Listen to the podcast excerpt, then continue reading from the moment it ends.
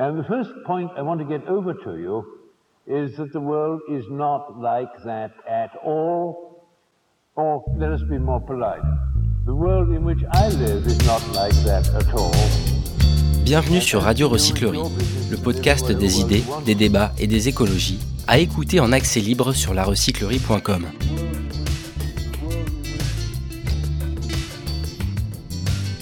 Ce deuxième enregistrement en public du podcast Présage interroge les modes d'action des militants écologistes. Avec Léna Lazare, Jade Lingard et Mathieu Latapi. Merci d'être euh, là ce soir donc pour le deuxième enregistrement en public de Présage organisé pour les 5 ans du podcast. Alors, on ne va pas parler ce soir des 60% d'oiseaux qui ont disparu euh, ces dernières décennies.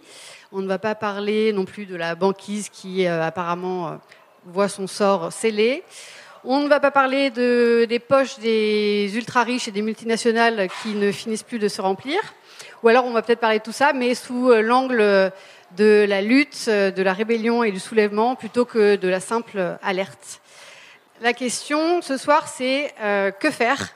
Que faire puisque auparavant, on a déjà signé des pétitions, on a baissé notre empreinte carbone, on a manifesté, on a participé à des actions non violentes, on a écouté les propositions de la Convention citoyenne pour le climat, on a alerté les décideurs et décideuses politiques. Puis on a dégonflé des pneus, on s'est assis sur des routes, on a alerté encore et encore donc on va se demander ensemble ce soir qu'est-ce qu'on fait dans ce contexte de d'effondrement du vivant, dans ce contexte aussi de répression euh, d'un État policier euh, croissante. Et donc on parle de tout ça ce soir avec euh, Léna Lazare, qui est membre des Soulèvements de la Terre, Jade Lingard, qui est journaliste à Mediapart, et Mathieu Latapi, qui est chercheur et membre de Scientifiques en Rébellion. Bonsoir à vous. Et euh, pour commencer, je vais vous demander, est-ce que chacun, chacune, vous pouvez euh, rapidement, ou rapidement, ou avec le temps que, vous voulez, vous présenter et expliquer euh, sur quoi vous travaillez? Bonsoir tout le monde. Merci beaucoup Alexia. Donc moi, je suis directeur de recherche au CNRS en informatique et je travaille en sciences des réseaux. Et plus précisément, je travaille sur les perturbations de réseaux d'infrastructures par les mouvements sociaux et écolos. Donc, euh, ce que j'entends par là, c'est euh, ce qu'on regarde, c'est s'il il y a des gens qui s'assoient au milieu des routes pour bloquer le trafic, par exemple. est-ce que ça marche? Quel effet ça? A Éventuellement, où est-ce qu'ils pourraient s'asseoir pour que ça marche mieux? Et puis, pareil, si des syndicats coupent le courant ou empêchent les bateaux d'accoster dans des ports, etc. Donc ça, c'est pour ma casquette de, scientifique, enfin de, chercheur. C'est mon sujet de recherche. Hein. J'arrive à, à faire de la recherche là-dessus. Donc c'est un petit challenge, mais bon. Et à côté de ça, ben, je suis membre de collectifs, euh, de plusieurs collectifs euh, militants euh, sur les aspects sociaux et écolos, dont Scientifiques en Rébellion, qui est peut-être le, mouvement scientifique le plus radical en France et qui est international de toute façon, qui va jusqu'à la désobéissance civile non violente. Et puis d'autres collectifs comme l'association Sciences Citoyennes, le, le groupement euh, Labo 1.5 euh, autour de l'écologie et des enjeux sociétaux. Ben, bonsoir à toutes euh, et à tous. Merci beaucoup, Alexia, de ton invitation. Donc, moi, je suis journaliste à Mediapart, où je fais partie du pôle écologie de Mediapart. Nous sommes trois journalistes avec des thématiques qui sont réparties. Pour ma part, je travaille plutôt sur les pollutions industrielles, le nucléaire et la question urbaine, la ville. Mais je travaille aussi pas mal, il faut le dire, depuis quelques semaines sur les soulèvements de la Terre. les soulèvements de la Terre, euh, que ce soit dans, dans comme euh, acteur euh, politique émergent et, et, en lien avec bien sûr toute la dimension répression, violence policière, blessés, dissolution, les arrestations de la semaine dernière. Voilà, pour vous donner un exemple de, de sujets sur lesquels je travaille actuellement euh, pour Mediapart. Voilà, et peut-être que ce que je peux vous dire là, euh, juste en, début de discussion, c'est que euh, bah, par ailleurs, je suis aussi habitante d'une ville de la Seine-Saint-Denis qui est Aubervilliers, et dans laquelle, à titre personnel, donc sans lien direct avec le journal pour lequel je travaille, je suis impliquée dans différents mouvements et collectifs de défense des terres urbaines, et notamment autour de la défense des jardins ouvriers des vertus. Voilà, nous pourrons discuter si ça vous intéresse. Bonsoir. Je m'appelle Léna, j'ai 25 ans et actuellement je travaille à mi-temps pour une petite asso qui s'appelle Terre de lutte. C'est l'asso qui s'occupe de la carte reporter, oh de la carte reporter des, projets euh, polluants et imposés et euh, qui crée des outils pour euh, tous les collectifs d'habitants qui se battent contre ces projets.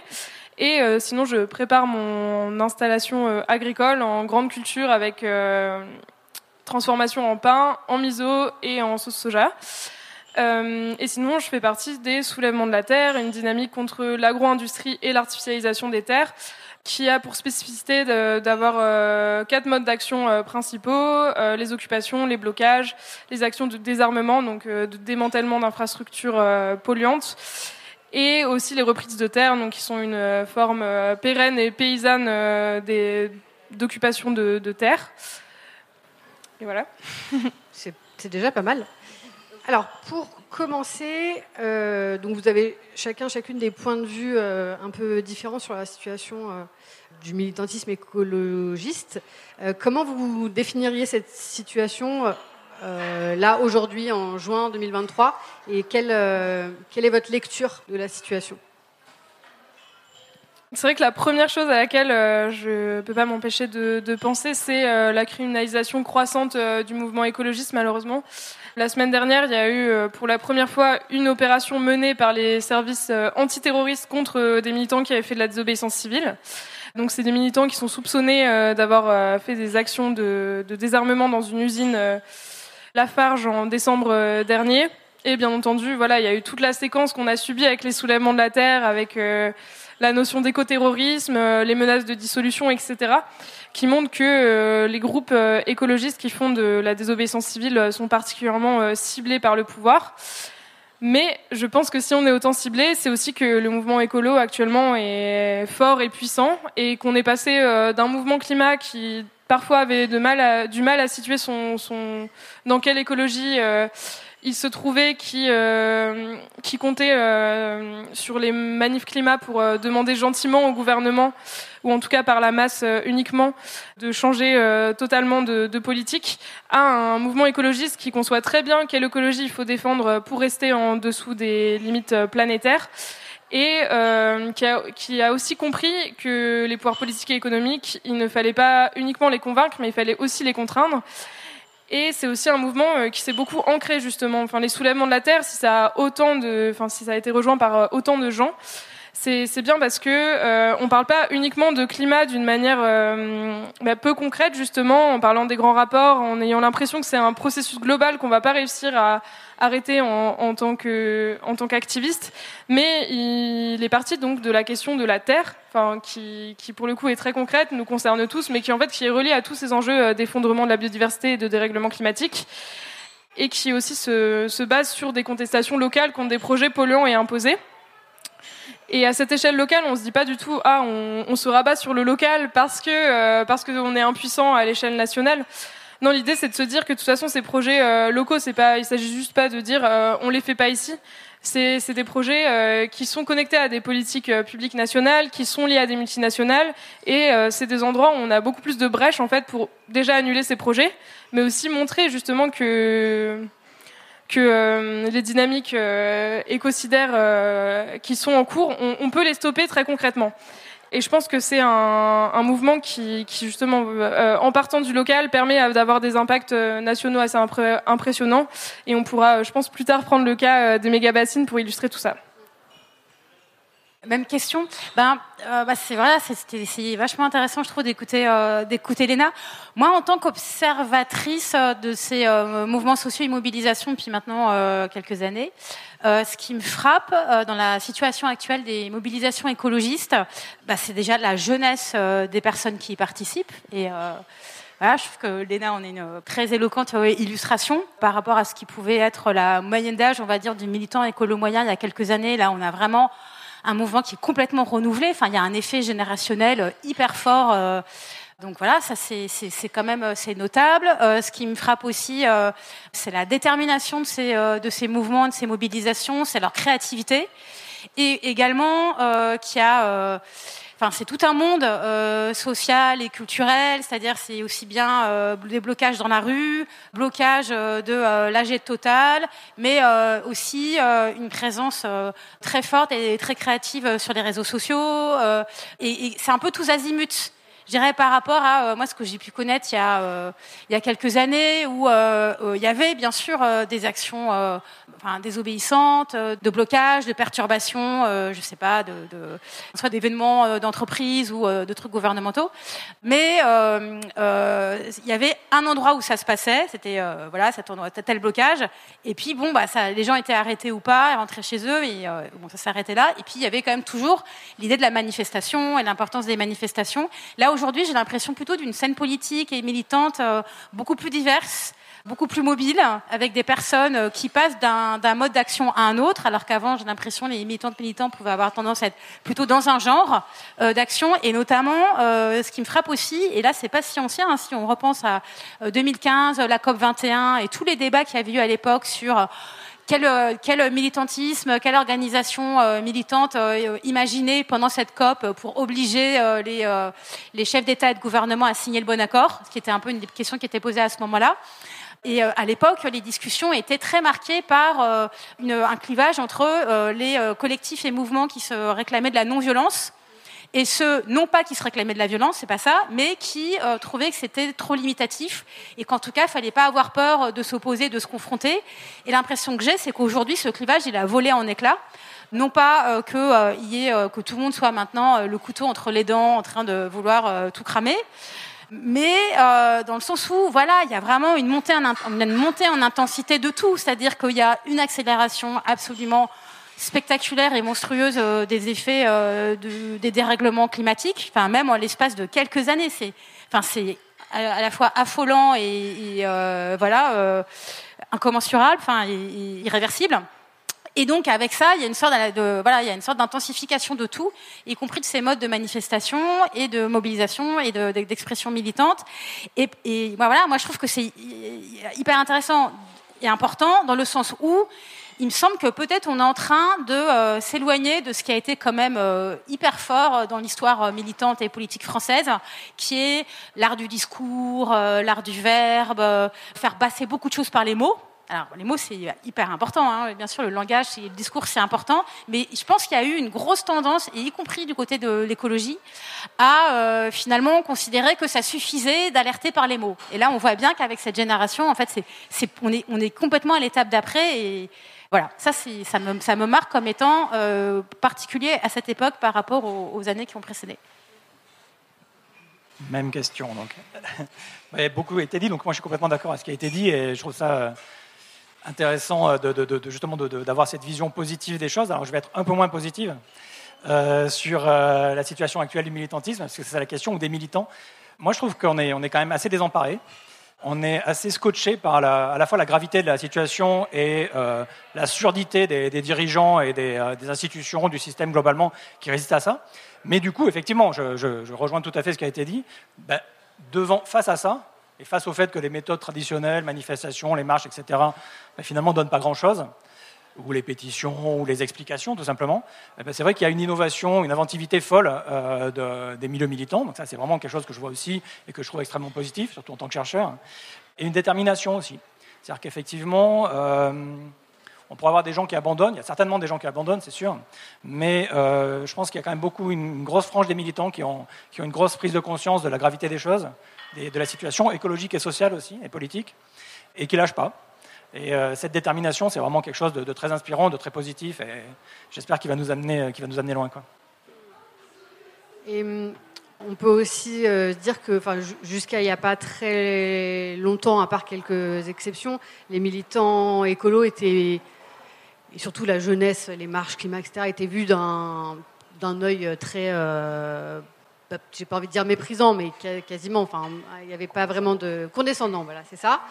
Et là, on voit bien que quand il y a un, niveau d'action qui est passé et qu'il y a une forme de radicalité qui est, qui est lancée, euh, là, tout de suite, la machine euh, répressive se met en marche. La question, du coup, ce serait plutôt euh, comme les mouvements sociaux sont réprimés de plus en plus fort, on l'a vu encore avec la réforme des retraites, et c'était quand même incroyable de voir que des dizaines de millions de personnes ne faisaient pas bouger euh, d'un iota euh, euh, le gouvernement.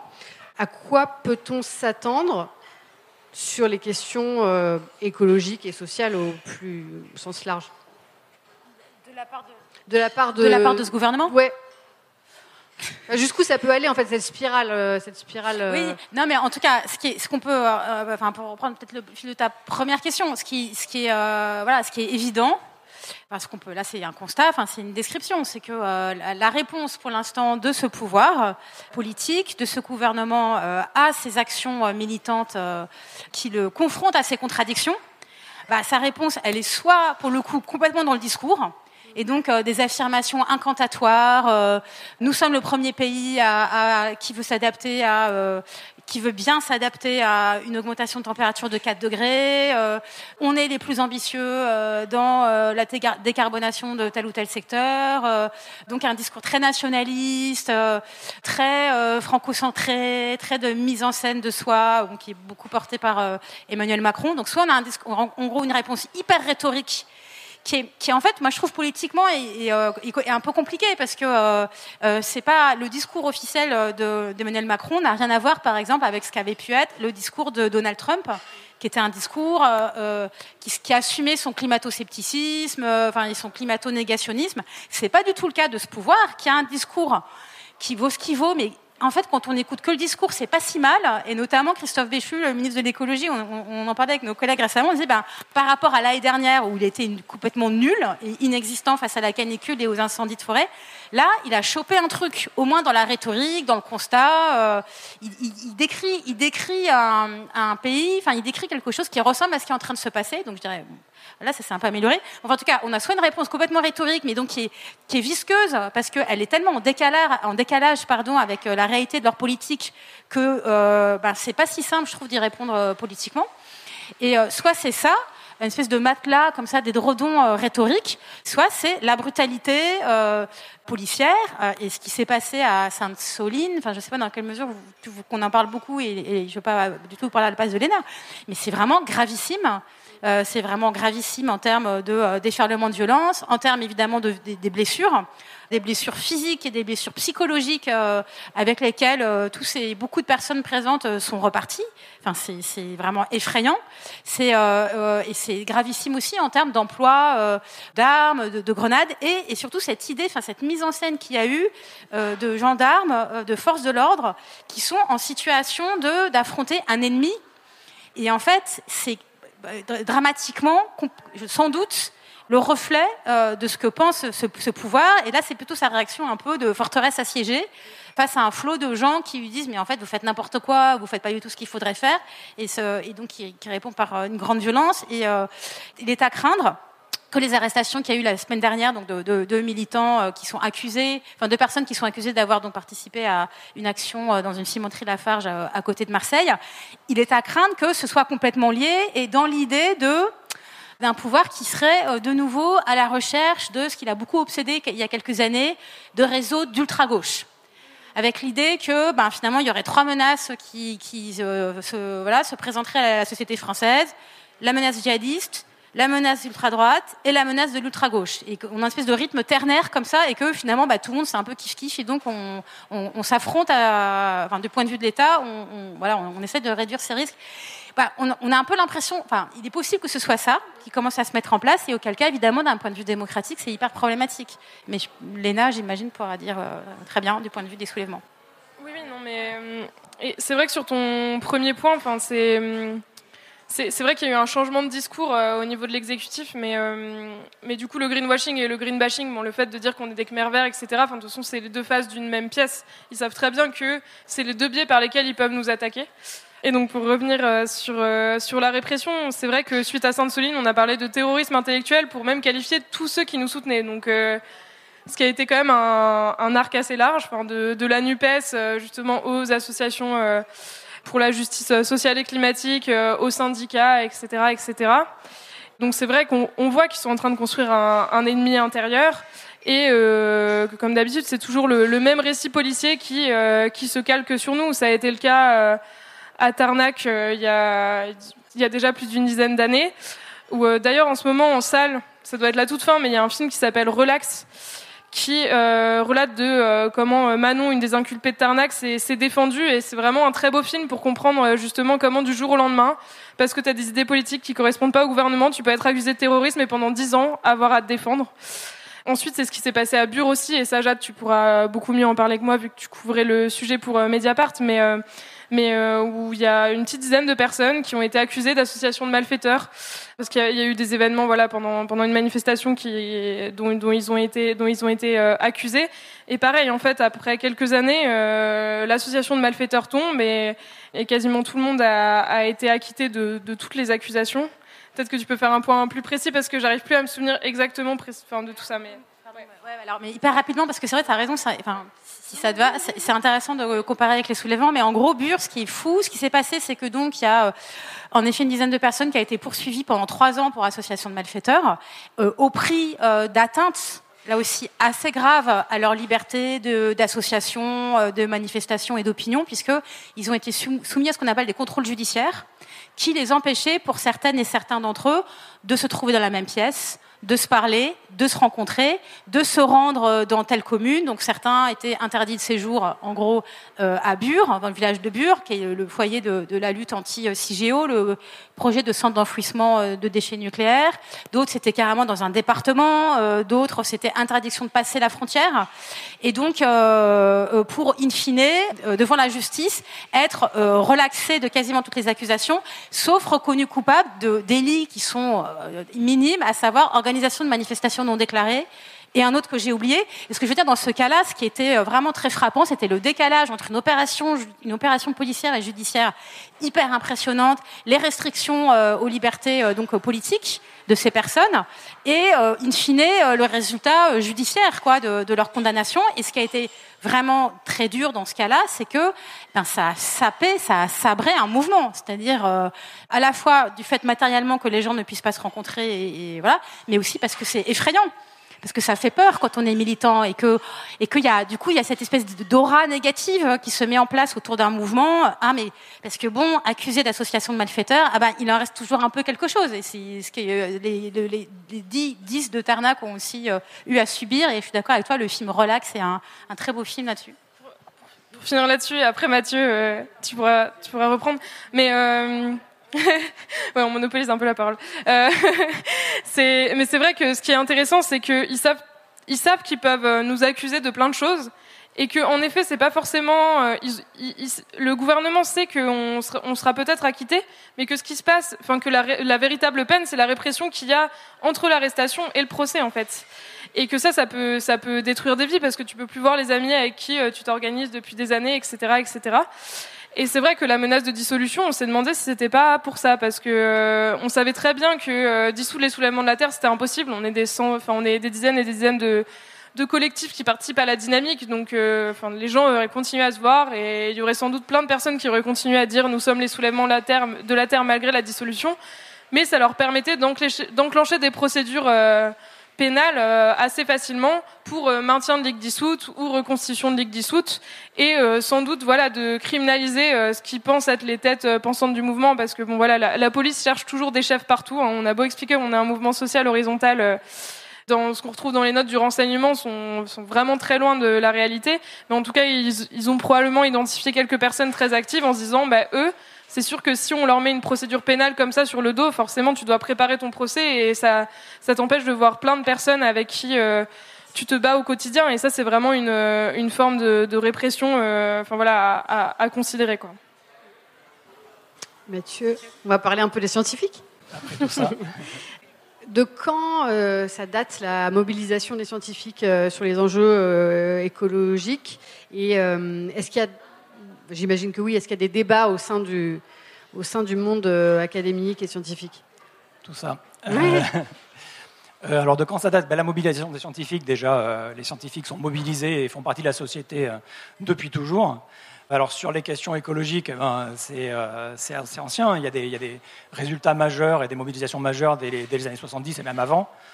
Donc moi je cite souvent le, un chercheur qui est, qui est, considéré par beaucoup comme un, le plus grand mathématicien du XXe euh, siècle, et qui, à l'âge de 40 et quelques années, Grothendieck, à l'âge de 60, euh, dans les années 70, à l'âge de 40 et quelques années, s'est rendu compte que ben, le financement de ses recherches posait question, les applications de ses recherches posaient question, puis il a déroulé le, il a tiré le fil, il a déroulé la pelote, et il, a, eu une phase où il a commencé à se dire, ben, je vais travailler sur la biologie finalement, puis ensuite il a eu une phase où il a fait des choses politiques, il a monté des, groupes, il a fait des, publications, et tout ça, ça s'est soldé par euh, un départ euh, plus ou moins en ermite, avec interdiction de publier ses travaux, même après sa mort, de sa part, hein, et une volonté de, de, se retirer du monde et de se retirer du système.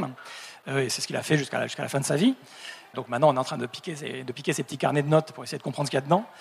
Donc ça, c'est vraiment un exemple assez emblématique finalement de, beaucoup de choses qui se passent et de beaucoup de trajectoires de collègues aujourd'hui il y a une prise de conscience en général, il y a un moment où il y a une prise de conscience qui peut être liée à plein de choses différentes, qui peut être liée à des résultats, qui peut être liée à des changements personnels. Moi, je sais que par exemple, le fait d'avoir un enfant euh, m'a fait me poser beaucoup plus de questions sur l'avenir et m'a fait changer de perspective. Ça peut être plein de choses, ça peut être être confronté à une catastrophe, euh, une catastrophe naturelle, une catastrophe écologique. Et donc, il y, a, cette prise de conscience. Et puis après, il y a l'idée, enfin, chez les scientifiques, une approche assez naturelle quand on voit qu'il y a un problème, c'est ben, on va le résoudre. C'est ce qu'on fait, hein, c'est notre job. Hein, on est censé réfléchir, on est censé, savoir faire des choses et avoir des connaissances, des, connaissances et des compétences qui nous permettent de résoudre des problèmes qui n'ont jamais été résolus. Donc euh, on fait face à un problème, on se dit bon, ben, on va le résoudre.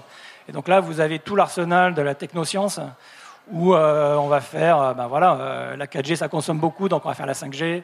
Les avions ça consomme beaucoup, donc on va faire des avions à hydrogène etc., etc. Donc tout ça, ça, fait complètement abstraction du fait que le problème est systémique, qu'il est politique avant tout.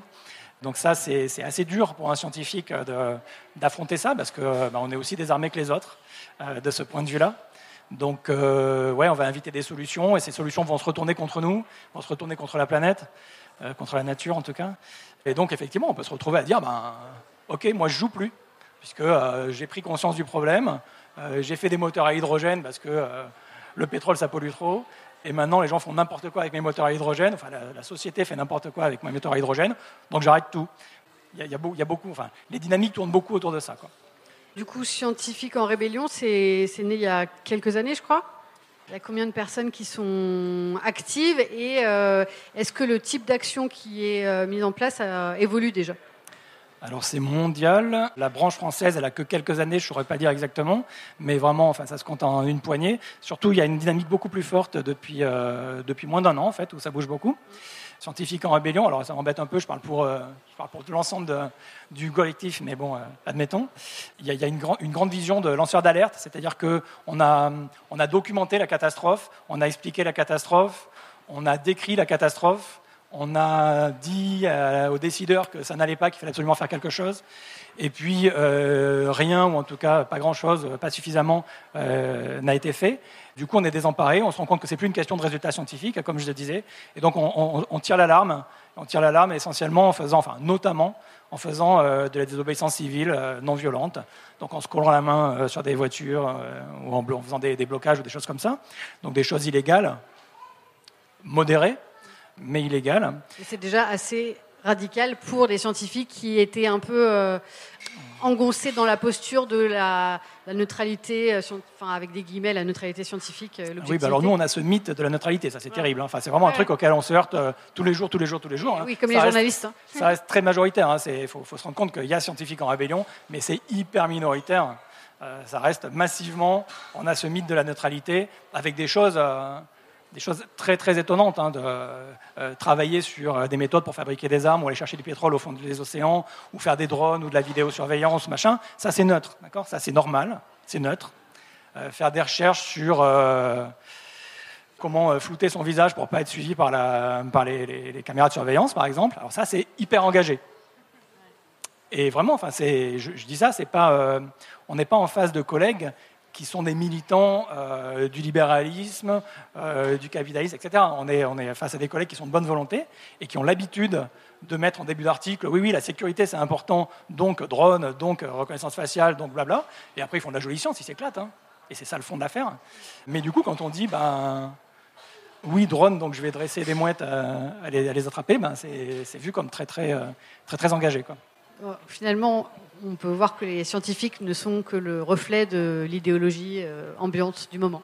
Alors là, vraiment, c'est Tout à fait. Après, dans Scientifique en rébellion, par exemple, une idée qu'on pousse très fort, c'est le fait que on est un peu aux premières loges pour voir enfin, pour mesurer, quantifier, expliquer, enfin décrire la catastrophe. Et notre réaction à ça, enfin notre message associé à ça, c'est qu'il faut absolument agir, il faut absolument faire quelque chose, il faut tout mettre dans la balance pour renverser la, pour renverser la tendance. Et il y a un peu l'idée que, bah oui, on demande, on demande aux gens de faire ça, et que si nous, on se contente de faire des articles, quelque part, on n'a on a aucune crédibilité sur, notre, sur l'alarme qu'on, qu'on sonne. Quoi.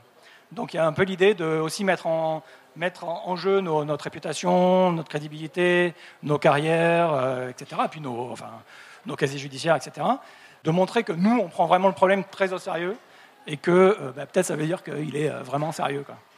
Et aussi, on peut rappeler que les, en tout cas en France, j'imagine que c'est à peu près pareil ailleurs, mais la parole des scientifiques est celle qui a le plus de crédibilité auprès de la population.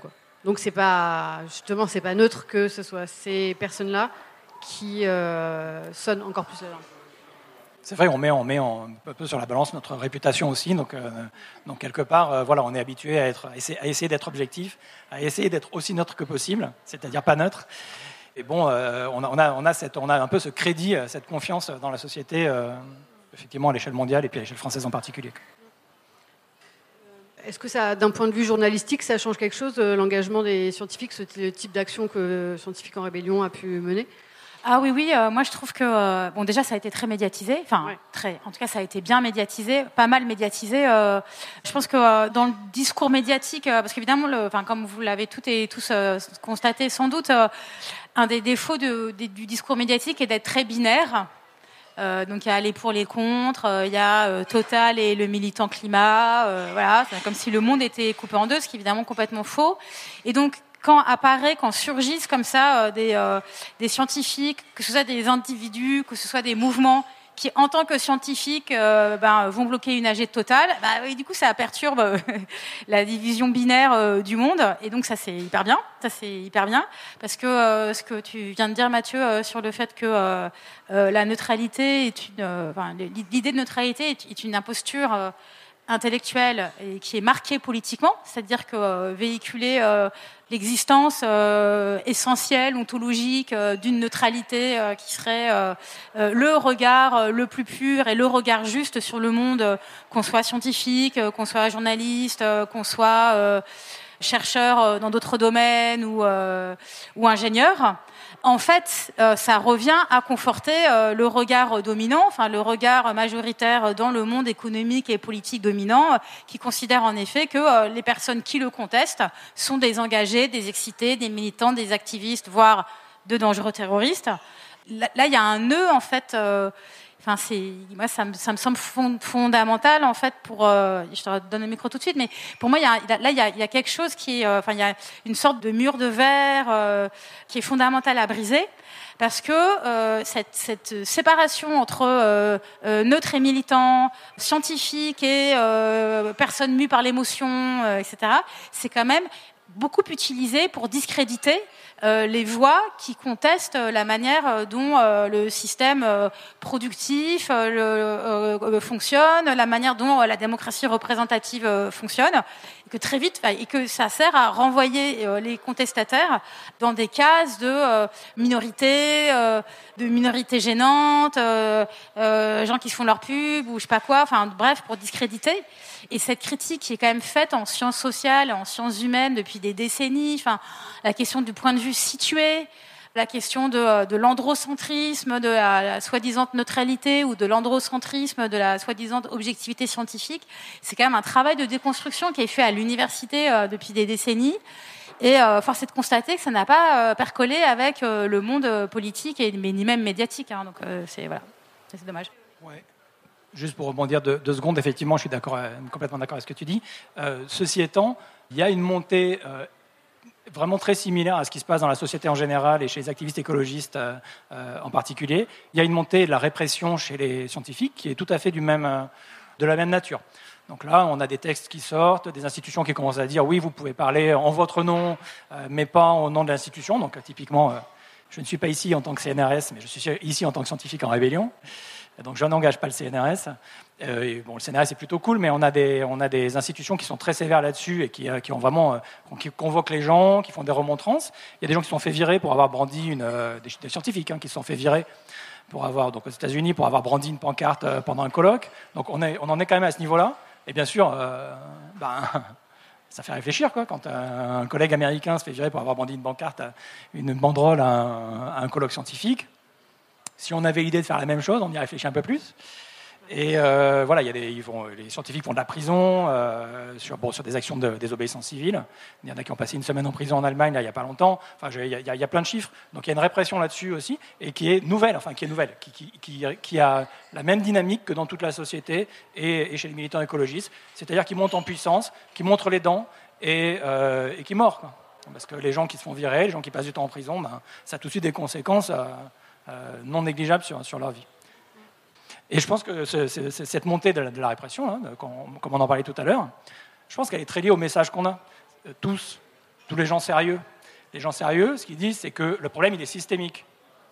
Il ne s'agit pas d'abandonner la construction d'un aéroport. Il ne s'agit pas d'aller enfouir des déchets nucléaires un peu plus loin. Le problème, il est systémique et le message, le seul message sérieux, c'est qu'il faut changer de système. Et donc, en face, qu'est-ce qui se passe? Eh ben, En face, on a le système. Comment vous voulez qu'il réagisse? Le système, il se défend. C'est normal, quelque part. Le système se défend, et il se défend de toutes ses forces, parce qu'on ne lui demande pas un aménagement, on ne lui demande pas des petites adaptations, on lui demande de laisser la place à autre chose, donc de dégager, donc de mourir. Donc le système se défend, et il se défend de toutes ses forces, et je pense qu'on n'a pas fini. C'est assez naturel, hein, si, on commence à dire... Euh, non, non, mais le problème, c'est pas, c'est pas qu'on demande ci ou qu'on demande ça, qu'on veut la retraite à tel âge ou, euh, ou euh, un aéroport à tel endroit plutôt qu'à tel autre endroit. Si ce qu'on dit, c'est euh, faut changer de système, le système, il n'a aucune réponse à ça. Qu'est-ce que vous voulez qu'il réponde? Donc il pète les plombs. Pour revenir sur les, les modes d'action, depuis quelques mois, quelques années, on, entend beaucoup parler de désarmement, qui va avec avec euh, le sabotage. Euh, comment, d'après vous, cette notion s'est euh, un peu imposée dans le, dans le vocabulaire militant? Le désarmement, c'est un mot qui a été inventé par des activistes des soulèvements de la Terre il y a deux ans. Donc c'est vrai que c'est une notion assez nouvelle il y a un petit recueil euh, de soutien au soulèvement de la Terre là, qui est sorti euh, cette semaine, qu'on avait prévu au cas où on se faisait dissoudre, où il y a justement un texte euh, qui revient sur la notion de contre-violence, qui est une notion de Françoise Daubonne, donc une militante antinucléaire qui avait fait notamment des actions de sabotage et, qui du coup voilà, définissait la, violence des écologistes. Bon après voilà, on pourra revenir sur comment on définit cette violence comme une réaction à la violence du système et le mot désarmement, nous, on l'a, pensé exactement pour ça. Parce qu'en en fait, on n'a pas d'autre choix. On n'a pas d'autre choix que de démanteler les infrastructures euh, qui ravagent le, le, vivant euh, chaque jour. Et donc d'avoir cette notion euh, d'arme qui est braquée sur nous et que nous, on la désactive, ça nous semblait être une expression assez forte et qui correspondait bien à la réalité. Et après, si ça s'est popularisé, je pense que c'est parce que tout le monde avait ce sentiment-là mais aussi qu'en effet, euh, les actions euh, donc de sabotage, de désarmement sont de plus en plus nombreuses et que, et que c'est quelque chose euh, dont on s'est beaucoup approprié. Enfin, c'est un mode d'action qu'on s'est beaucoup approprié en tant que militant écologiste. En fait, c'est, ce qui est intéressant avec le mot sabotage, c'est qu'à à la faveur de la procédure enclenchée contre les soulèvements de la Terre, je me suis rendu compte en lisant euh, ce qui s'appelle la lettre de grief, c'est-à-dire qui est la petite note dans laquelle le ministère de l'Intérieur expliquait euh, il y a quelques mois pourquoi est-ce qu'il voulait dissoudre euh, les soulèvements. Donc il y avait toute une liste d'actions qui leur étaient reprochées, et notamment le sabotage.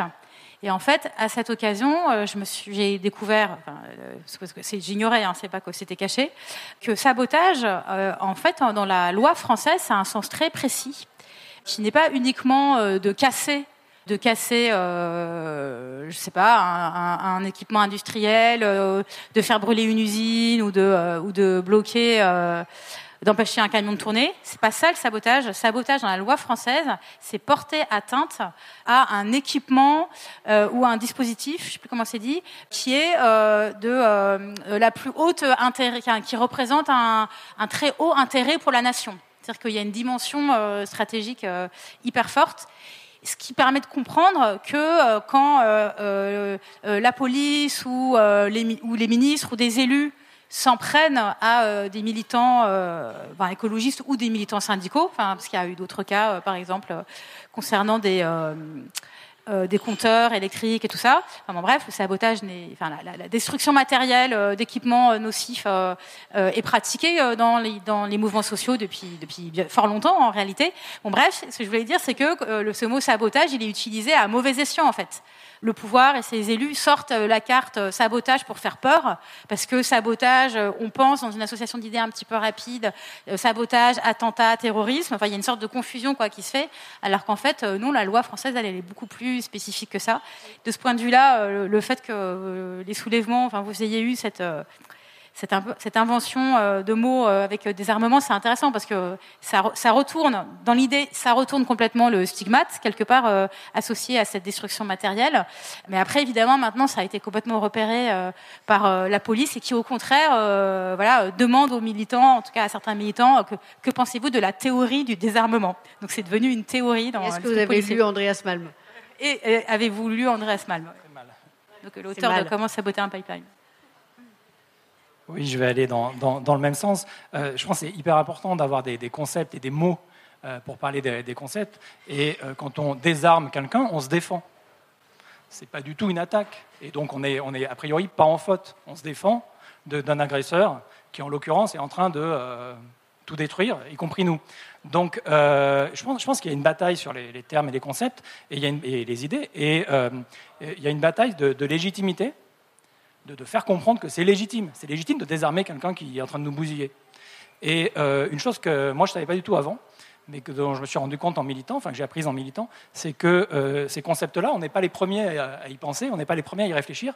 Et en fait, ces concepts-là, ils sont dans la loi, ils sont dans la constitution de plein de pays, y compris le nôtre, ils sont dans la Déclaration universelle des droits de l'homme, etc., etc. Et notamment, euh, il y a un concept qui s'appelle l'état de nécessité. Donc l'état de nécessité, c'est un concept légal qui existe en France, qui dit que ben, euh, vous n'avez pas le droit de fracturer la porte euh, d'une maison et d'entrer dedans, si ce n'est pas la vôtre. Mais bon, si la maison est en feu et qu'il y a des gens dedans, en fait, vous avez le droit de casser la porte pour aller les sauver. Et même, vous avez le devoir de casser la porte pour aller les sauver. Et si ce n'est pas une situation comme celle-là dans laquelle on est, si on n'est pas dans une situation où tout le monde, enfin, où un système est en train de cramer la planète, cramer la vie, cramer la biodiversité, etc., euh, et qu'on doit absolument intervenir, parce qu'il y a des gens à sauver, concrètement, très concrètement. C'est très important.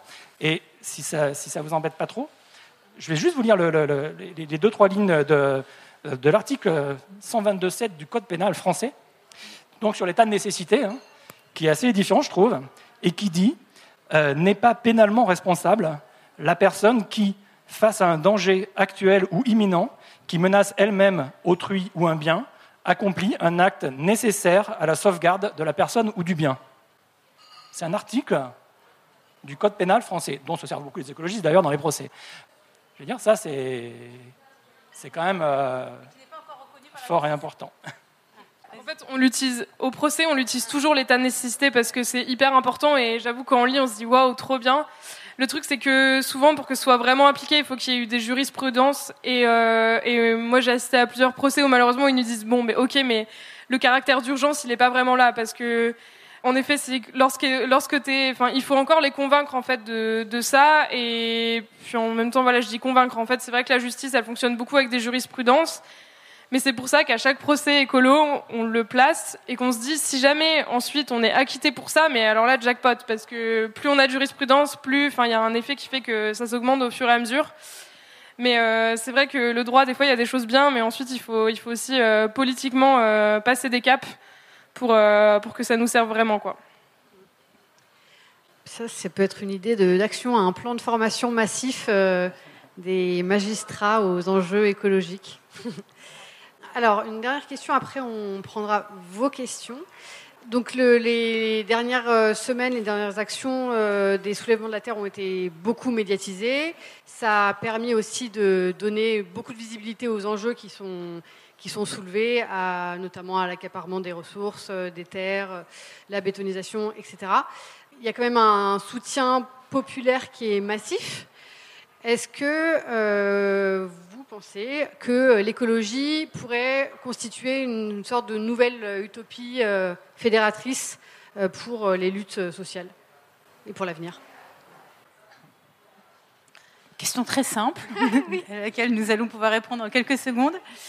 Non, mais c'est une très belle question, très compliquée. Euh, bon, moi je me dis, si on regarde ce qui s'est passé pendant le mouvement euh, contre la réforme des retraites, on voit quand même que c'est pas gagné, dans le sens où euh, on a quand même eu un énorme, enfin, on a eu un très gros mouvement social, le plus gros mouvement social depuis des années en France, avec des grèves, des grosses grèves massives. Euh, des manifs avec plein de gens, enfin quelque chose qu'on n'avait pas vu vraiment depuis des années, et euh, sur une question fondamentale qui est la question du travail, sur une question, la question du travail qui est quand même complètement liée à, celle du système euh, de production, donc de l'économie, donc de l'écologie. On ne peut pas dire que les sujets d'écologie aient joué un rôle prépondérant dans ces mobilisations. Ben non. Enfin moi, en tout cas, moi, moi, bah, alors moi je, vais vous dire euh, mon analyse et puis vous, vous, direz vous ce que vous en pensez. Moi je pense que la question de l'écologie a joué un rôle complètement mineur dans ces mobilisations. Qu'il y avait des militantes et militants écologistes dans ces manifs, c'est évident. Que euh, des euh, collectifs de travailleurs ont essayé de porter une critique écologiste du système productif mais que c'était complètement secondaire en fait euh, dans euh, les euh, slogans et mots d'ordre qui animaient ces manifestations. Et pour moi, c'est un, peu un rendez-vous raté de ce point de vue-là. Je trouve ça, je pense qu'on a perdu, on a perdu de ce point de vue-là une occasion hyper importante de faire comprendre à tout le monde qu'il n'y a pas d'un côté le mouvement social et de l'autre des mobilisations écologistes, qu'en fait c'est la même chose c'est la même chose dans le sens où c'est euh, défendre l'habitabilité du monde, euh, la justice sociale et la justice écologique. Qu'il ne peut pas y avoir de justice sociale sans justice écologique et inversement. Sauf que euh, l'appareil productif en France étant ce qu'il est, l'économie étant organisée comme elle est, et eh ben, quand, on quand on est travailleur aujourd'hui en France et qu'on manifeste pour défendre son emploi, et eh ben, on se retrouve à défendre des emplois de secteurs que d'un point de vue de l'écologie, on considère qu'il faudrait euh, soit faire disparaître, euh, soit euh, en réduire, soit en modifier, en bouleverser complètement les activités. C'est dans ce sens-là que je dis que pour moi c'est un rendez-vous raté. Alors c'était hyper difficile à faire et c'est pas pour critiquer la manière dont ce mouvement a été construit, pas du tout, mais moi je trouve que bah, aujourd'hui on se retrouve dans une situation où ce, ce mouvement social n'a pas permis de porter fortement un agenda de justice écologique et sociale. Je pense qu'il faut y arriver, absolument. Je pense que c'est possible mais que ça demande, euh, ben, ça demande en fait, ça demande une remise en question, mais tellement profonde que c'est difficile à faire advenir. Donc il y a des super exemples avec euh, la mobilisation de euh, salariés de Total à la raffinerie de Grand Puy, qui ont porté des propositions de reconversion de leur équipement. Enfin donc il y a ça, ça rend, euh, ça montre que c'est pas juste une idée, oui, que c'est que c'est possible, qu'il y a plein de syndicalistes qui ont compris ça, mais pour autant, ces syndicalistes et ces travailleurs, bah, ils sont pris en fait dans leur système productif. Et donc, on en revient à l'éternelle discussion très ancienne euh, dans l'espace anticapitaliste et dans le mouvement ouvrier de euh, comment on fait pour renverser un ordre économique. Et en fait, euh, bah, il faut passer sans doute partout, c'est-à-dire euh, à la fois par euh, plein de mouvements de résistance locales, mais c'est pas parce qu'ils sont locaux qu'ils sont pas importants, mais qui sont là de gripper le système. Mais il faut aussi que ça vienne, que ça joue à une échelle plus infrastructurelle, plus macro, parce que sinon, en fait, les militants, ils se retrouvent eux-mêmes pris en étau dans un système bah, que, que, tout seul, voilà, ils peuvent pas changer, et que stratégiquement, c'est bien normal qu'ils répondent depuis là où ils sont. Donc, euh, c'est pour ça que de ce point de vue-là, je pense qu'il ne faut pas se cacher la difficulté. J'ai l'impression que le mouvement des retraites, c'est pas forcément le bon endroit. Après, tu l'as dit. Enfin, je pense que c'est assez compliqué. C'est que quand on attaque nos droits sociaux, la seule, enfin, ce qu'on fait, c'est qu'on se défend et sur cette question très précise. Et j'ai l'impression que, de toute façon, quelles que soient les grandes mobilisations sociales, on a du mal à faire ressortir les, les sujets de fond de mon côté, j'ai l'impression de l'avoir bien vécu sur les enjeux écolo avec Youth for Climate, où on faisait des marches pour le climat, on, avait des textes de revendication assez intéressants.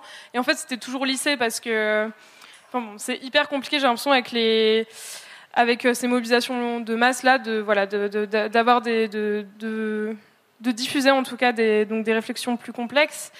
Et même, j'ai trouvé ça intéressant la manière dont on s'est réunis, euh, personnes qui sont politisées via l'écologie et personnes qui sont politisées via des mouvements euh, sociaux. Enfin, en vrai, je déteste maintenant faire la distinction entre les deux, mais euh, enfin, sur des questions plus sociales, on s'est vraiment retrouvés en fait dans ce mouvement contre la réforme des retraites. En tout cas, j'ai vraiment eu l'impression qu'il y a eu d'énormes changements depuis la période des Gilets jaunes, où j'avais l'impression de me batailler avec d'autres jeunes de Youth for Climate euh, en réunion interorga climat en disant mais en fait euh, on peut plus faire notre manif climat en même temps que la manif des gilets jaunes, c'est pas possible. Et il y a des, il y, avait vraiment un fossé en fait. Tandis que là, on s'est, on s'est beaucoup retrouvés. Et puis, tu en as parlé, les, mobilisations locales avec les syndicats, elles montrent que euh, les militants écolos se mobilisent aussi euh, pour les droits des travailleurs et inversement, euh, les manifestations contre les méga-bassines, depuis le début, on a l'appui de la CGT et de Solidaire euh, au niveau national depuis, depuis quelques mois pour déposer les manifestations parce qu'ils savent très bien que eux. Euh, enfin, s'il y a une déclaration de manifestation qui passe, ce sera sans doute la leur parce qu'ils sont, ils sont très légitimes aux, yeux de la préfecture. Il y a eu un fort soutien des syndicats vis-à-vis de la dissolution euh, des soulèvements de la terre. Bon, bien entendu, il y a des différences entre la CGT qui reste majoritairement plus productiviste et solidaire, où j'ai l'impression que pour le coup, ça fait des années qu'ils ont, enfin, qu'ils ont une approche très intersectionnelle avec les mouvements écologistes, féministes, décoloniaux, etc. Mais oui, c'est vrai que moi je suis pas, enfin, je suis pas très pessimiste là-dessus, mais en même temps j'ai l'impression que c'est sûr que ce sera euh, par euh, par euh, ce qui se passe au niveau des comités locaux et de, des syndicats et de nos, organisations écologistes qu'on arrivera à faire changer la société et à, changer réellement de système et à sortir du, du productivisme. Merci beaucoup. Est-ce que vous avez des questions? Oui. Bonjour, merci. J'avais une question pour savoir si un des modes d'action euh, pour les chercheurs et chercheuses, ce serait de faire pression sur les financements euh, des multinationales euh, dans le secteur de la recherche, multinationales qui font partie du problème, mais qui aussi cherchent à, se crédibiliser avec les études produites, souvent très orientées, et qui alimente le doute avec euh, toute cette industrie du doute pour, euh, pour un peu pérenniser des comportements néfastes le plus longtemps possible dans des idées de profit. Et du coup, si, euh, si vous, Mathieu, dans votre travail et dans les gens qui vous entourent, il y a des, il y a, ça s'organise un peu des, questionnements autour de qui paye la recherche publique, de qui on accepte des fonds. Merci. Alors il y a, clairement des, choses comme ça. Il y a des, alors déjà, ça a toujours été fait au niveau individuel. Ensuite, au niveau euh, plus ou moins local aussi. Et là, ça prend quand même de l'ampleur avec des, institutions euh, euh, majeures comme des universités entières ou des choses comme ça qui se désengagent. Alors, c'est vraiment super récent pour le coup, mais qui se désengagent, par exemple, de tout financement par des, des entreprises liées aux. Enfin, productrices d'énergie fossile. Voilà, il y a aussi des collectifs qui sont tout simplement interdits aux entreprises parce que la recherche d'un business machin est considérée comme incompatible. Voilà. Après, euh, j'ai bien aimé euh, votre expression sur euh, les, universitaires, les académiques pourraient faire pression sur les, financements privés, parce qu'en fait, bien sûr, c'est plutôt le contraire. C'est les financements publics les financements privés qui, font pression. Voilà. Après, il y, a, tout un, un, petit peu comme la neutralité, il y a toute une réflexion à avoir pour se rendre compte que, ben non, c'est pas juste on prend du fric à une entreprise et puis on fait la recherche qu'on veut quand même en fait, ça influence quelque part. Et puis, effectivement, c'est utilisé pour, euh, pour, blanchir, pour verdir, euh, euh, pour les entreprises. c'est très compliqué et ça bouge, mais c'est très non consensuel. C'est pas du tout consensuel. alors, ça, dépend aussi des disciplines. moi, je suis en informatique. Dans mon labo, on fait des drones, de la reconnaissance faciale, des méthodes pour aller chercher du pétrole au fond des océans, de l'IA plein pot. Euh, il y a des gens très sympas, de la 6G, euh, il y a des gens très sympas qui euh, ont fait la 5G et qui maintenant font la 6G parce que, et qui se considèrent comme écologistes parce que ça consomme moins que la 5G, qui elle-même consomme moins que la 4G. Et c'est vrai. Bien sûr, on ne fait pas la même chose qu'avec la 4G, on, fait 10 fois plus de choses, donc ça consomme deux fois moins. Donc au total, ça consomme 5 fois plus. Bon, mais ça, c'est les, effets rebonds, hein. c'est des choses que nous, on connaît en tant que, militants écologistes.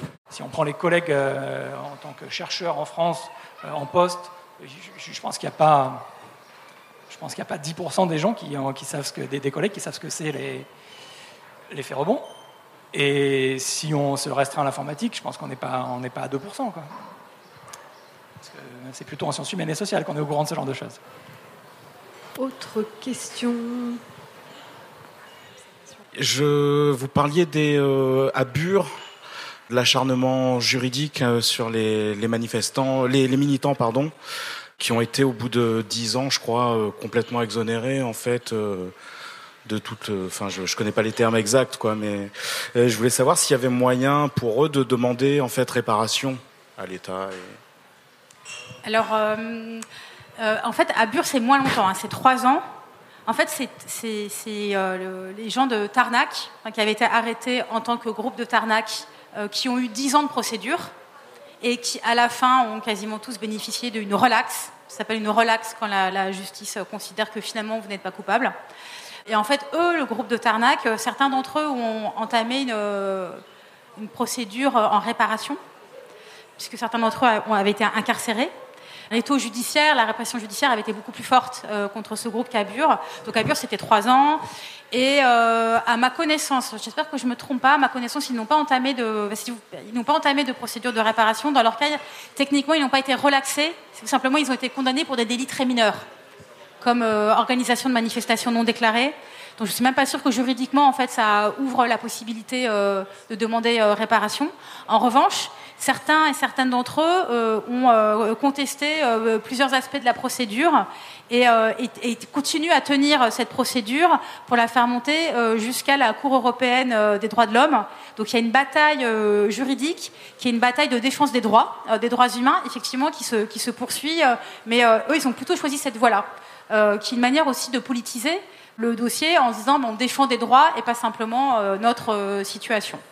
J'espère que je ne me, je me, trompe pas dans la description de leur situation. Euh, merci. Vous l'avez rappelé, on a besoin d'un changement systémique et pas d'aménagement à la marge. Et du coup, ça interroge vachement sur le mode de radicalité, enfin le niveau de radicalité qui est nécessaire aujourd'hui. Surtout quand on a lu comment saboter un pipeline, on, on voit que la question se pose assez rapidement. Du coup, la question que j'ai, mais désolé, elle va être un peu large, c'est Selon vous, aujourd'hui, on est à quel niveau de radicalité par rapport à ce qu'on devrait avoir? Et aussi, une question que je me pose beaucoup, c'est euh, à quel point stratégiquement monter en radicalité, ça ne va pas créer un clivage trop grand pour embarquer massivement les gens dans ce changement Désolé, c'est une question vraiment euh, tarte à la crème, mais, mais voilà. Non, mais c'est une très bonne question. En tout cas, nous, le choix qu'on a fait au sein des soulèvements de la Terre, c'est euh, de mettre en avant donc, les actions de désarmement et de se dire que, en tout cas, euh, les dégradations matérielles, c'était nécessaire. Et j'ai l'impression que là-dessus, en tout cas, on ne s'est pas du tout isolé. Enfin, les personnes qui nous attaquent très frontalement, c'est celles qui ont intérêt à ce que ça ne se passe pas. Mais par contre, euh, on l'a vu avec les méga-bassines, on est passé de 500 personnes au début de la lutte. Bon, ça s'explique aussi par d'autres raisons, comme les sécheresses qui sont de plus en plus graves, mais au début de la lutte, on est 500 personnes, on était 30 000 à Sainte-Soline, et notamment parce que lors de toutes nos manifestations, malheureusement, ça a été très peu médiatisé à Sainte-Soline parce qu'ils n'ont parlé que des violences, on fait des actions de désarmement. Et euh, qu'il y a plein de personnes qui ont rejoint cette lutte en se disant enfin j'ai l'impression voilà, de faire quelque chose à la hauteur des enjeux, etc. J'ai l'impression qu'historiquement aussi, euh, dans le mouvement écologiste, on s'est dit qu'on n'allait pas cibler directement des individus, justement parce que c'est contre-productif. Et qu'en vrai, bon, euh, les, l'ETA, donc pour le coup, un groupe vraiment terroriste basque, a euh, obtenu gain de cause euh, contre la construction d'une centrale nucléaire en tuant trois fois les, les, ingénieurs qui étaient à la tête du projet.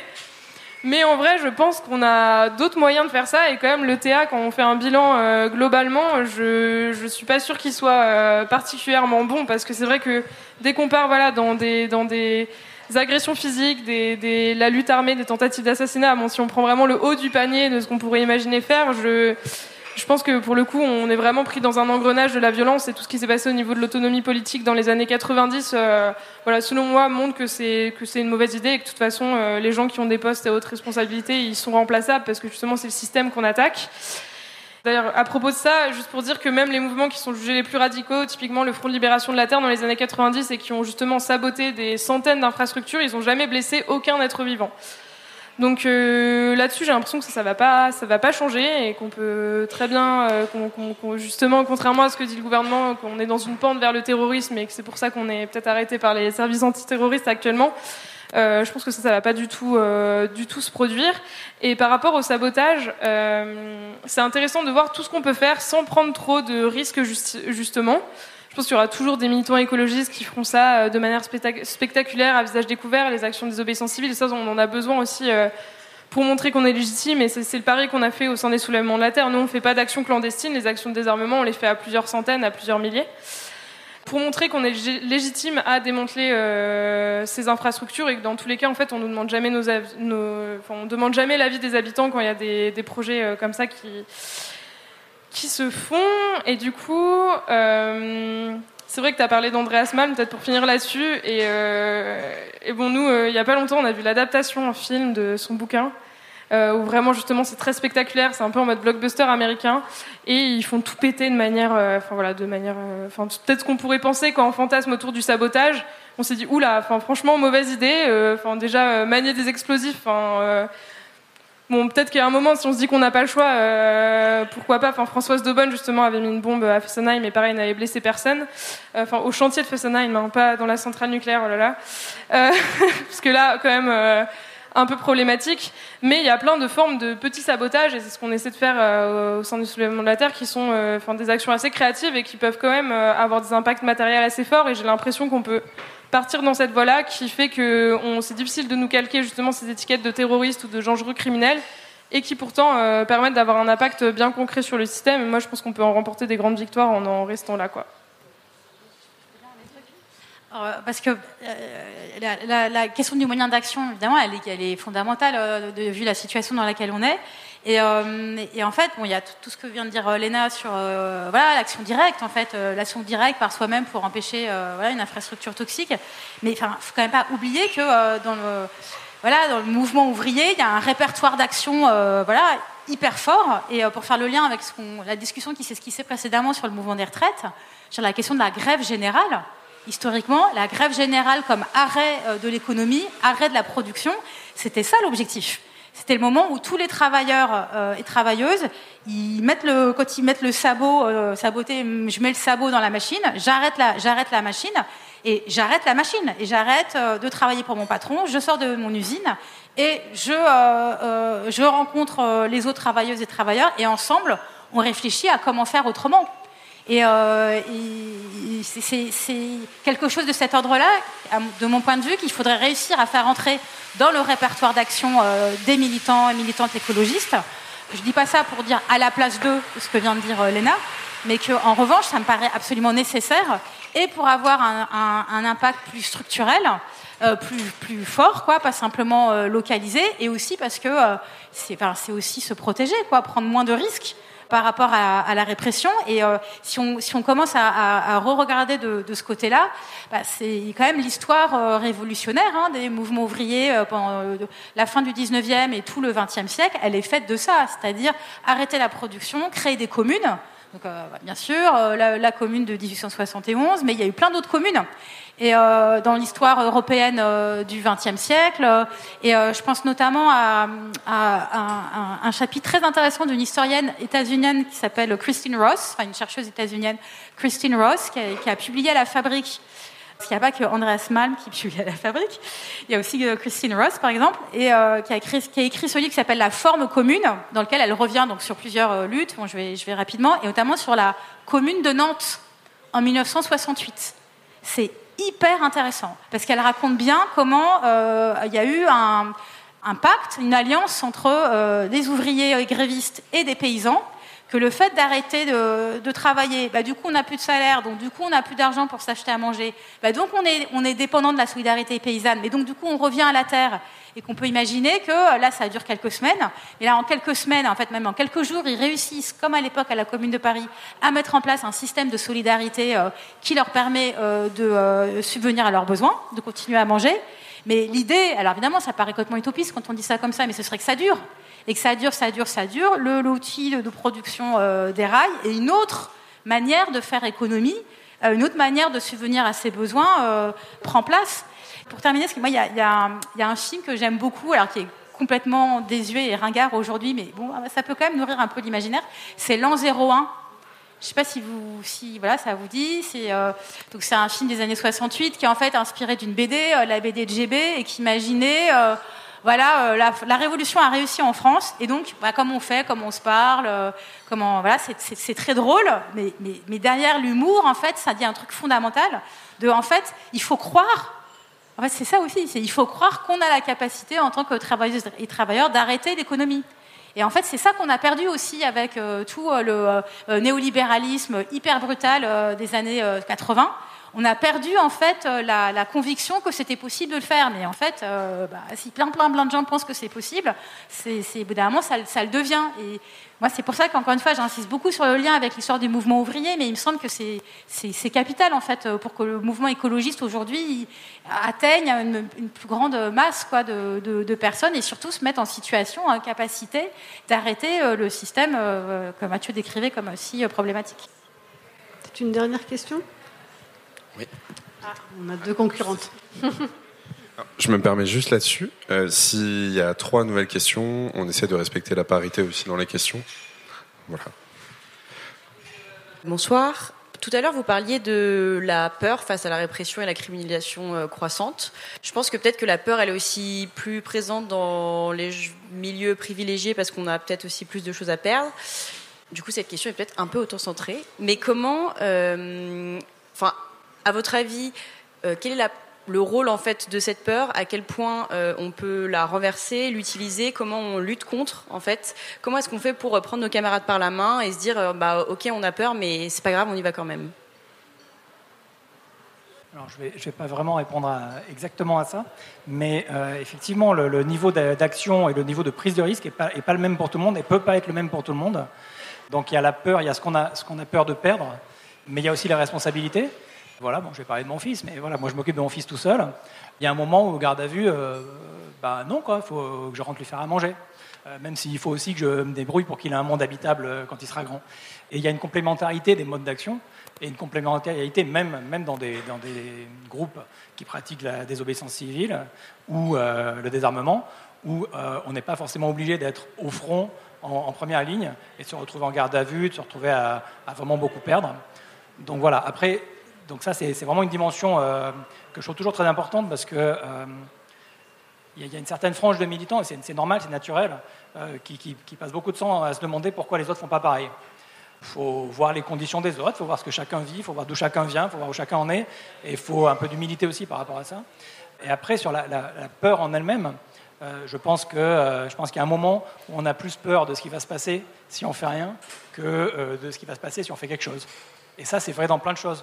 Je ne vais pas raconter ma vie encore, mais voilà, c'est vrai dans plein de choses. Il y a vraiment plein de moments où euh, agir, ça fait super peur, mais euh, pas agir, ça fait encore plus peur. Et quand on arrive à ce moment-là, ben, on fait comme d'habitude, parce qu'on est des gros lâches, on fait le truc qui fait le moins peur. Et des fois, c'est agir. Ce que je trouve intéressant, c'est qu'on peut. Enfin, il y a plein de rôles possibles, même lorsqu'on fait euh, des actions de désobéissance civile. Notamment, pour parler encore de Sainte-Soline, mais il y a 30 000 personnes qui sont venues. Ça veut dire que nous, on a dû monter un camp pendant des jours avant pour que les personnes puissent arriver. Et il y a aussi surtout euh, les cantines de l'Ouest, qui sont un réseau de plein de petites cantines associatives euh, qui ont fait à manger pour 8000 personnes. Bon, voilà. Ma mère habite pas loin euh, de la première bassine qui a été construite dans le cadre du projet. Et elle avait trop envie de venir en manif, mais voilà, elle a, elle a des problèmes de hanches, etc. Elle est totalement désespérée, mais je lui ai dit, mais va couper des légumes. Enfin, c'est aussi important. Enfin, en fait, si, personne ne nourrit les manifestants, s'il y a que des gens qui se disent bon bah allez, moi je je vais casser des tuyaux de cette bassine, bah, en fait, euh, juste la mobilisation, elle se fait pas. Et je me dis que si au début on a peur ou qu'on est enfin, là, trop stressé, en fait, on peut rentrer dans la mobilisation euh, par d'autres biais et c'est vraiment euh, aussi bien. Et c'est vrai qu'on a tendance à invisibiliser totalement ces tâches qui, en plus, souvent sont prises par des femmes. Euh, qui font que les mobilisations fonctionnent. Enfin, une mobilisation qui fonctionne, c'est euh, plein de réunions avant, c'est toutes ces questions logistiques.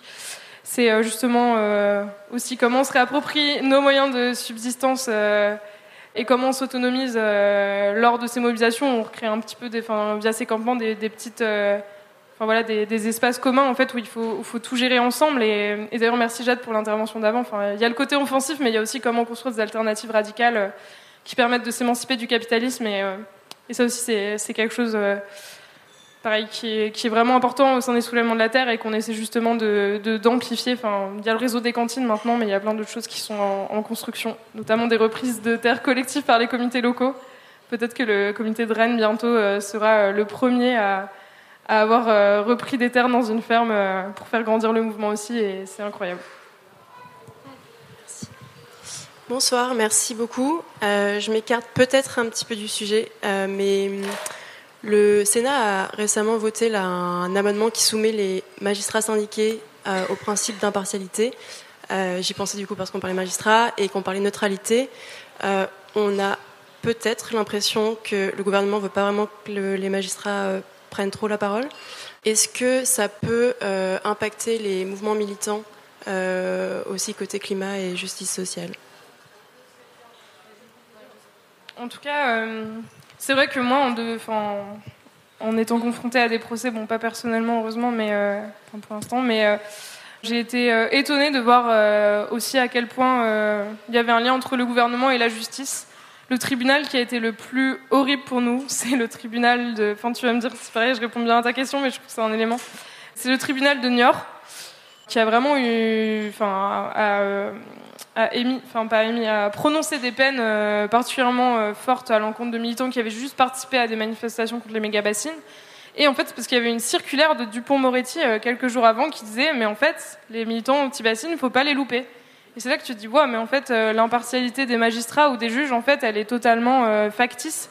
Et du coup, ça m'étonne pas du tout qu'ils aillent dans cette direction-là. En fait, ils se rendent compte que c'est un frein à leur politique répressive que des fois on gagne des procès et je pense qu'en effet, s'il y a de plus en plus comme ça de, de mesures répressives aussi à, l'encontre des magistrats, des juges, etc., euh, ça va avoir en effet un retentissement euh, sur euh, la manière dont se déroulent les procès, c'est clair. C'est inquiétant. oui, une question. Merci beaucoup pour vos interventions.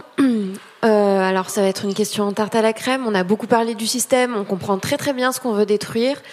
Mais ce qui sous-tend, c'est le désir d'un autre monde, le désir d'autre chose. On n'en a pas suffisamment parlé et j'aimerais beaucoup vous entendre sur euh, voilà un imaginaire. Alors il y a eu l'an 01 que je connaissais pas, que je vais regarder. Mais euh, voilà, si vous aviez là à nous à nous à susciter un désir avec un livre, un film ou une histoire, une expérience, qu'est-ce que vers quoi on se dirige quoi? Euh, euh, franchement, merci beaucoup pour cette intervention. Euh, parce que moi, c'est une, des choses qui m'inquiète, en fait, c'est face aux désastres qui s'accélèrent et s'intensifient. Voilà, tous ces, comment on fait pour garder la joie? Et que c'est sans la joie, bah, là, on a tout perdu. Quoi. Si on n'a plus la joie, on aura, on aura tout perdu. Et euh, euh, il se trouve qu'il euh, y, a deux jours, donc j'étais à Aubervilliers, dans ces jardins ouvriers qu'avec d'autres on a, beaucoup défendu. Et en fait, parmi nous, il y a une, une, jeune femme brésilienne qui est géniale. Et, on sort d'une réunion qui était très sérieuse, qui était un peu stratégique, un peu technique, très sérieuse. Donc on sort comme ça, un peu préoccupé. Hein. Elle me regarde, elle me dit Qu'est-ce qui t'a donné de la joie la semaine dernière? Et en fait, je suis restée un peu interloquée pendant trois secondes en me disant, mais pourquoi elle dit ça? Et en fait, c'était super. Et en fait, c'était, elle avait complètement raison. C'est de se dire, il ne faut pas qu'on lâche ça. C'est-à-dire, euh, il faut absolument concilier euh, l'engagement dans son collectif, l'engagement dans son travail, euh, l'engagement dans ce qu'on fait. donc, avec tout le sérieux que ça demande. Et bien sûr qu'il faut être hyper sérieux. Mais alors, mais c'est tellement important de continuer à se demander ça parce que ben, un monde on ne pourra pas désirer un monde euh, dans lequel on ne pense pas qu'on pourra être joyeux. Vous voyez, un truc un peu comme ça. Donc euh, voilà, j'avais envie de partager cette, euh, cette anecdote que j'ai entendue un peu comme un rappel aussi à, quitter son esprit de sérieux à certains moments. je vais peut-être rajouter une petite chose qui m'a vraiment marqué quand, quand j'ai commencé à, à m'engager, à militer. Une chose qui m'a vraiment frappé, parce que moi, j'ai commencé en me disant, waouh, c'est la cata, euh, enfin voilà, c'est foutu, euh, machin. Et en fait, et on ne sait pas quoi faire face à cette catastrophe. Et en fait, c'est assez, assez marrant parce que d'un certain point de vue, on sait assez bien ce qu'il faut faire. Et on, a les solutions, entre guillemets. Je ne parle pas de solutions techniques, etc. Mais on sait, on sait assez bien ce qu'il faut faire. Et euh, le problème, ce n'est pas de savoir ce qu'il faut faire. Le problème, c'est de décider de le faire et de le faire. En fait, c'est vraiment, et notamment euh, des choses issues de la recherche, mais bien sûr pas uniquement, hein, de toute la société civile, etc. On a plein de solutions euh, pour les voitures, enfin pour la mobilité individuelle, on sait ce qu'il faut faire, pour la mobilité collective euh, aussi, pour la nourriture, on sait ce qu'il faut faire, pour l'agriculture, on sait ce qu'il faut faire. Le problème, c'est pas ça, c'est que ce qu'il faut faire, c'est incompatible avec le système. Mais c'est quand même vachement mieux, parce que là, on a beaucoup parlé de tirer l'alarme, là. C'est bien joli de tirer l'alarme si en face, si, si on dit ah là là, il faut absolument faire quelque chose, et qu'on dit ça à des gens qui on ne sait pas ce qu'il faut faire en fait. Là, on n'est pas du tout dans cette situation-là. On est dans une situation qui n'est pas si dramatique finalement, si je puis me permettre, dans cette assemblée. Euh, c'est pas si dramatique parce que euh, c'est la cata, mais on sait ce qu'il faudrait faire. Il faut juste décider de le faire. Et ce n'est pas le système qui décidera de le faire. Il faut que ça vienne de nous, il faut que ça vienne des militants, il faut que ça vienne euh, euh, d'en bas. Mais, vraiment, ce n'est pas, pas un truc, on est foutu et aucune chance. Je ne dis pas qu'on a toutes les solutions, hein. évidemment non. Mais il y a beaucoup, beaucoup de choses dont on sait que c'est ça qu'il faut faire juste. On ne peut pas décider au niveau individuel. Il faut décider au niveau politique et collectif, et, ça coince. Vraiment, pour faire très bref et pour donner des exemples, c'est que du coup, on a commencé à parler des cantines, etc. Et j'ai l'impression qu'il y a plein d'initiatives euh, pour gagner de l'autonomie euh, matérielle dans nos vies, et ça passe par plein de choses. Donc voilà, on a parlé des cantines, on, pourrait parler aussi euh, de tout ce qui s'est passé pendant les Gilets jaunes, les maisons du peuple, qui des fois se sont pérennisées parfois pas totalement, parce que bon, voilà, c'est très compliqué euh, lorsqu'on occupe des bâtiments et qu'on ne peut pas les racheter. Mais il y a plein d'initiatives qui essaient de, de remettre du commun dans nos vies, et je pense que c'est ça qui est, qui, est, qui est vraiment important. Enfin, tous les lieux autogérés, etc. Il y a eu des initiatives très fortes pour la propriété collective quand même ces dernières années. Il y a la foncière antidote qui permet à des collectifs de, de, de voilà de d'accéder, enfin de qui, qui, qui, a créé un montage justement pour que des lieux euh, collectifs le soient aussi euh, juridiquement.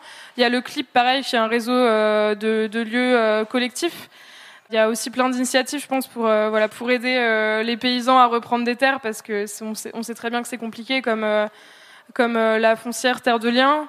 Bon, pour le coup, la société vers laquelle on veut aller, c'est sûr qu'il y, y, a un fort aspect paysan dedans.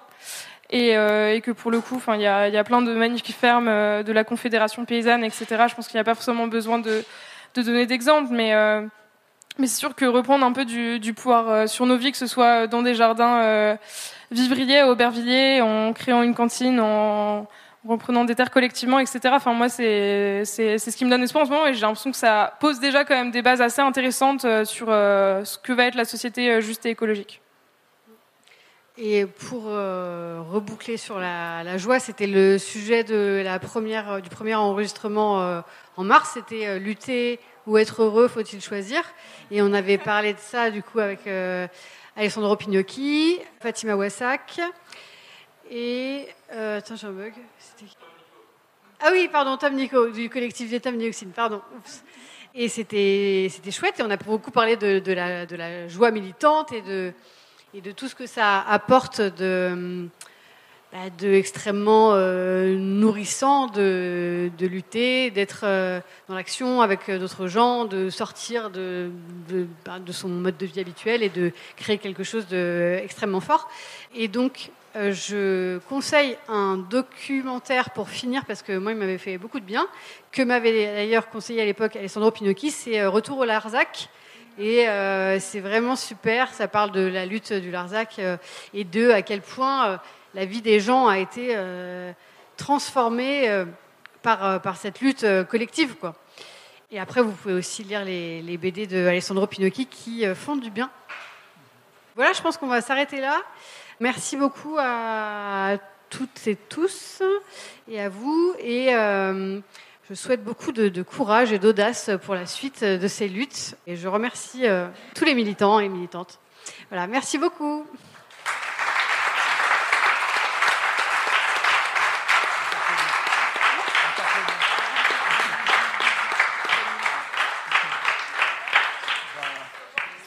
Attends, parler des rencontres au Larzac du coup.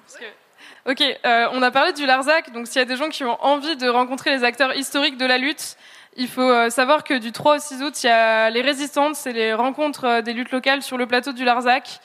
Et voilà, je vous invite à venir, ça va vraiment être euh, super. Et il y aura tous les collectifs en France qui se, battent, contre des projets polluants et imposés là-bas. Et on aura aussi un regard historique sur les luttes écolo. Merci à toutes et tous. Juste, je repense parce qu'on a parlé de films documentaires, on a parlé de l'an 1. Nous, à la recyclerie, au mois d'août, on a un festival du film documentaire engagé autour des sujets d'écologie. Donc n'hésitez pas à acheter un œil. On a commencé à lancer la communication et on annonce euh, tous les films très bientôt. C'est un festival gratuit en plein air sur les rails, donc n'hésitez vraiment pas à participer. Et donc l'année dernière, on avait projeté l'an 1 en séance spéciale. C'est pas un docu, mais on s'était dit, ce serait bien si l'an 1 c'était un docu qui documentait euh, une, une vérité alternative. Merci beaucoup. Bonne soirée à toutes et tous.